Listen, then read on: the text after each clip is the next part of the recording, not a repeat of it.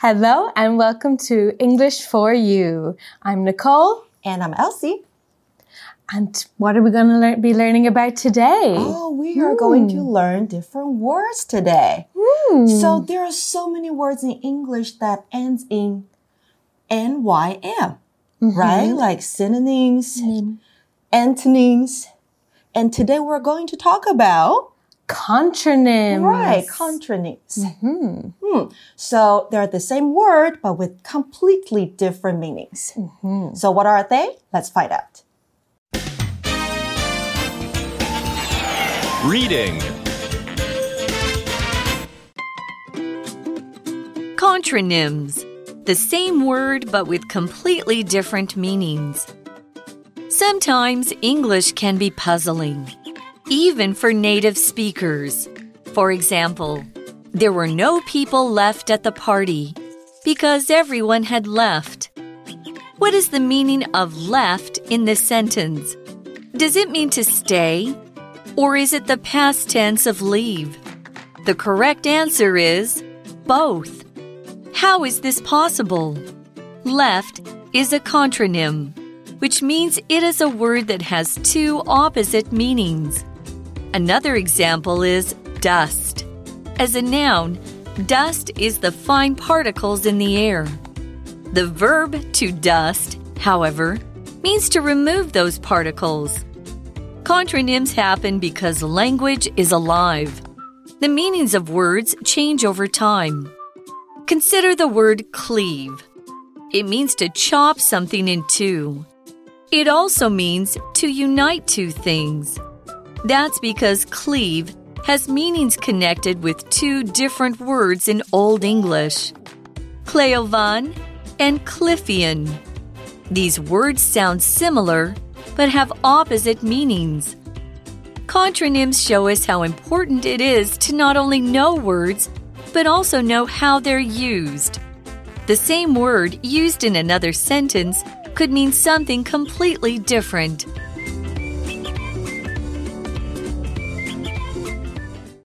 So our article begins by saying, sometimes English can be puzzling, even for native speakers. So when something is from a place, we say it is native to that place. For example, I'm a native of Ireland. And your native language is the first language you learned when you were a child. So for another example, we can say, I am a native speaker of English and Elsie is a Chinese native speaker. That's right. 所以呢，我们看到的 native 哈，它是一个形容词哦，代表 土生土长的或是母语的。所以呀、啊、，native speaker 指的就是母语人士。所以刚刚 Nicole 说到的是呢，他是英文的母语人士，而我是中文的。And yes, English can be very puzzling. 嗯哼，形容词 puzzling 指的是令人困惑的。And you can also say it can be confusing sometimes. I like that word puzzling. It's like a puzzle. You got to put all the pieces together and figure out what it really means. There are a lot of difficult things in English, even as a native speaker. The article continues. For example, there were no people left at the party because everyone had left. Well, it's a terrible party if no one's there. Everyone had left. Okay, so wait, um, why are there two lefts in the sentence? Do they mean the same? Well, let's find out. The article asks, asks us, what is the meaning of left in this sentence? Ah. Does it mean to stay or is it the past tense of leave? Okay, so we see the past tense of leave. What does tense mean? So in that sentence, we had the word tense. Now you might know the word tense from studying grammar. So tense, that means a form of a verb used for showing when something is happening. So when a verb is in a different tense, that tells us when the verb happened. And verb, we know, are our action words. So a tense tells us when a verb is happening. So we had the word left here. So I left the party. That's in the past tense. So that has already happened. Tomorrow I will leave my house. So will leave. That's the future tense. So that hasn't happened yet. And every day I leave for school at 7 a.m. So I leave. That's the present tense. So those are the three tenses that we use the most. Past for when something has already happened. Present for when something is happening or happens every day. And future tense for something that hasn't happened yet, but will happen. So there's also a couple of other different tenses like the conditional tense for something that might happen. That's a really interesting one. We use that with if. So if something happens, something else will happen as well. That's the conditional. But that's, we don't use that too, too much. The main three that we use are past, present, and future. So there's a couple of other grammar words that we use as well. So we know our verb is our action word, and we also use nouns are another part of grammar. Those are a person, a place, or a thing. And we use all these together make up the English grammar. 好，所以我们说到的 tense 指的就是动词的时态。那一般有 present tense 现在简单式，或是 past tense 那就是过去式。所以到底这个句子里面的两个 left，一个是留下，还是两个都是留下，还是一个是离开，还是两个都是离开呢？我们来看一下接下来的文章喽。So what does the article say? So the article is asking us, what does left mean in the sentence? The article continues, the correct answer is both. Both. How is this possible? Okay, so left has two different meanings. Mm-hmm, mm-hmm. How is it possible that a word has two such different meanings? Well, the article explains left is a contronym, which means it is a word that has two opposite meanings. So opposite is something that is totally different in every way. For example, I thought my teacher would accept my project, but she did the opposite thing. She rejected it and said I had to make a new project. So in that sentence, our opposites were accept mm-hmm. and reject. Oh, but yes. there are mm. lots of other opposites too. 接受跟拒绝. Mm-hmm, and lots of other opposites too. So we have up and down are opposites. Day and night are opposites. Can you think of any more opposites? Oh, there are really so many, like big and small. Big have been said. Mm, they're totally opposite words. 嗯哼，嗯哼，所以 opposite 这个形容词啊，代表就是截然不同的或是相反的。那我们从 introduction 一开始就讲到的 contronym，它的中文是矛盾歧义词。那矛盾歧义词呢，代表一个字它是有两个相反的意思。所以这个句子 There were no people left at the party because everyone had left。 第一个 left 是留下剩下，第二个 left 则是过去式的离开。Yeah. Let's go back to our article. It says, another example is dust. As a noun, dust is the fine particles in the air.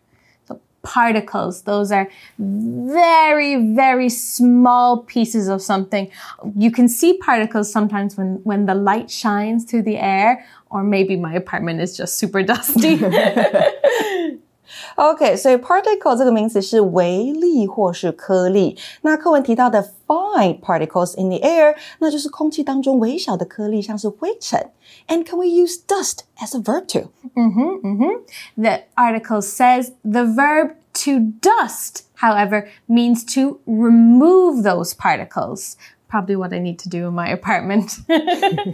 so to take something away is to remove it. So when you dust, you get rid of the dust.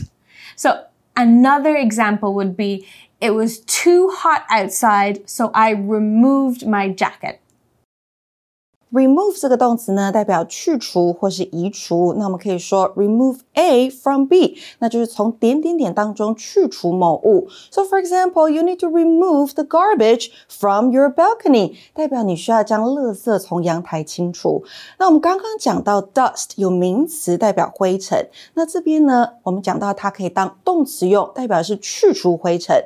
So for example, when I was dusting the vase, I saw a crack。我在清理清灰。 灰尘的时候看到一个裂痕，什么东西上面呢？就是花瓶。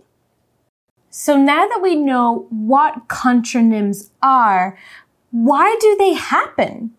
The article explains Contronyms happen because language is alive. The meanings of words change over time. For sure, the English language is hundreds of years old. And right now we speak a very different language than say what Shakespeare spoke. It's still English. It's the same language, but it has changed so much over the hundreds of years. So some words have some different meanings. So we have um, Old English and we have Middle English and then Modern English. Yes, so that's Right. what we speak now. We speak modern English. 没错，所以呢，我们这边说 English is a constantly changing language，英文不断的在演化改变。其实 every language is like this，每一个语言都是在不断的改变。那接下来呢，我们的文章说到 Mm-hmm. Yeah, and that's why it's so much fun to learn mm. because there's so many Right. different words and so many things that change. Even now, words are always changing and we get new words every year. It's really interesting. But let's go back to our article. We have another example here. The article says, consider the word cleave. Cleave. What does that mean? The article tells us it means to chop something in two. And chop is another word for cut. So, for example, I chopped up the vegetables for dinner tonight. We're making soup. So chop can be a verb or a noun too, right? 那 cleave 也是哦，cleave 呢，当动词用的时候是砍开、劈开，那就是 to chop something in two。所以我们刚刚讲到的 chop，当动词用就是劈跟砍的意思。那刚刚例句说到的 chopped up the vegetables，那就是切蔬菜，要来准备晚餐了。 Now, before I get too hungry, let's go back to the article. We're talking about the word cleave. It also means to unite two things. So there we had the word unite. And unite means to bring things together. For example, the students united against the bully in their class to protect each other. That means they all came together to stop the bully. And unite is a really interesting word. If we look at how it's spelled, the first three letters, U-N-I, that's uni. And there's a couple of different words that use this uni uh, phrase. So uni means one. So we have a magical creature you might know called a unicorn. And it's called a unicorn because it has one horn on the top of its head. So uni, we can remember one, bringing things together into one.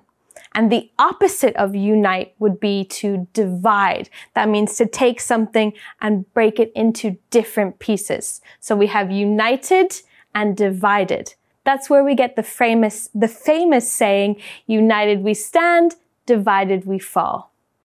Unite 这个动词呢，代表的是使结合、使联合、使统一。When I see this word, I think of America. Right, the the full name of America is the United States of America，、所以里面就用到了 unite 这个字。那再来呢，我们说到的 cleave，cleave also means to unite，它就是紧紧的粘附、结合。所以一个是砍开、劈开，一个是紧紧的粘附、结合，所以 they are totally opposite。 So let's go back to our word cleave. The article says that's because cleave has meanings connected with two different words in Old English, Cleofan and Clifian. So two very different words there. Hmm. Connect is another word for linked with or joined together with something. So for example, the color red is connected with wealth. 哦，也就是红色跟 wealth 财富是有连结的、有关联的。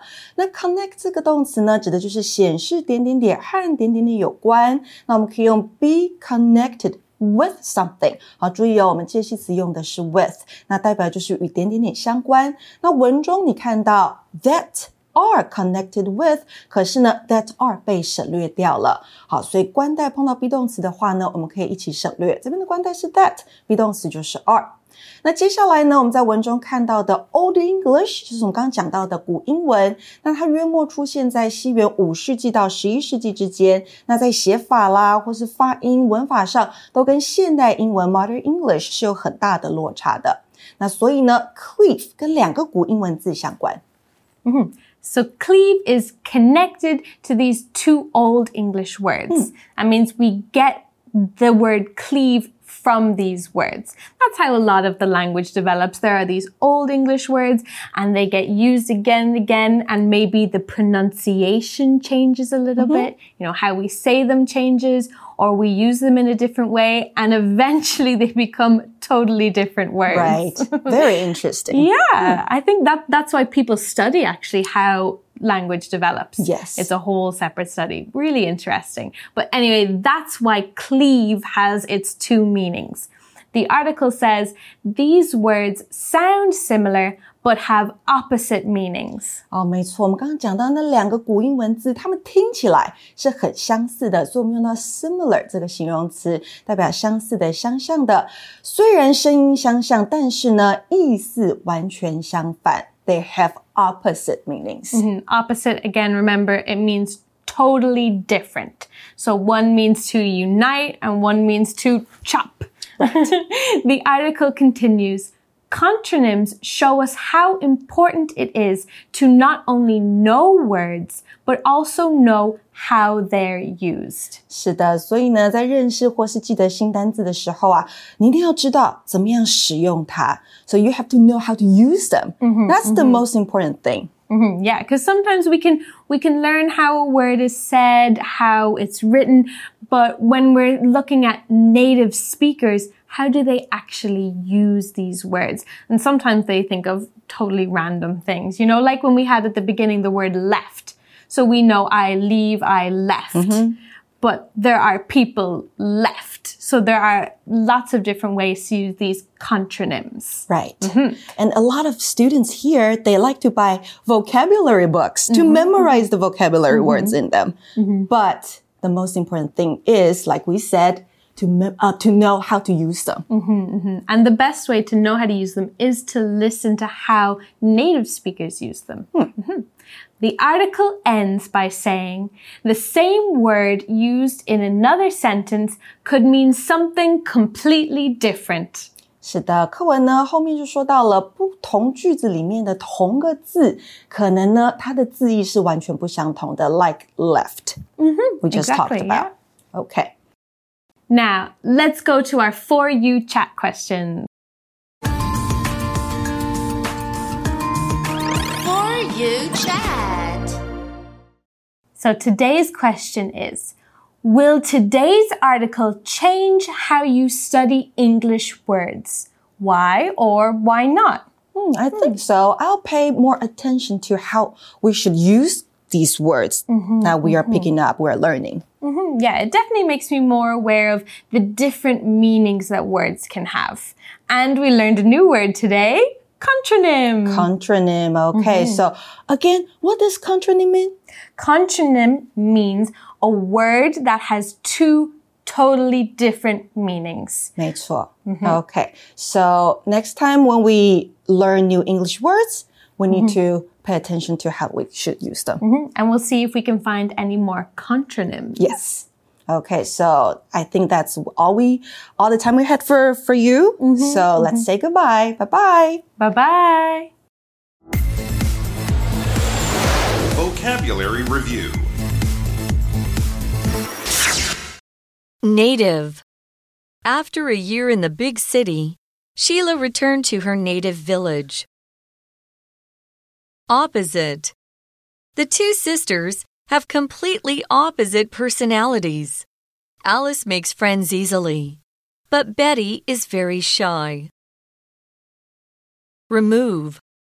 Please remove all your food from the fridge so we can clean it. Chop.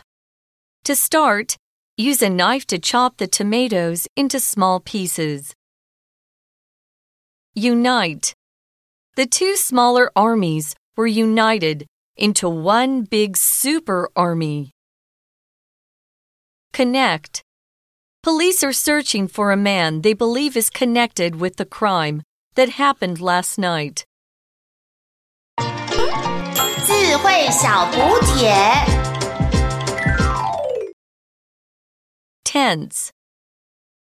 Contronym. Particle. Cleave.